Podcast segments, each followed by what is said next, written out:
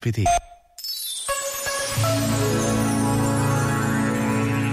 Igrejas cheias de alimentos, movimentos cívicos de atenção aos vizinhos, profissionais de saúde levando ao extremo a sua entrega. Há sinais. No meio de tudo que é difícil e às vezes incompreensível, há sinais de bem. E a pergunta fica: como posso ser também sinal da força do bem? Este momento está disponível em podcast no site e na app.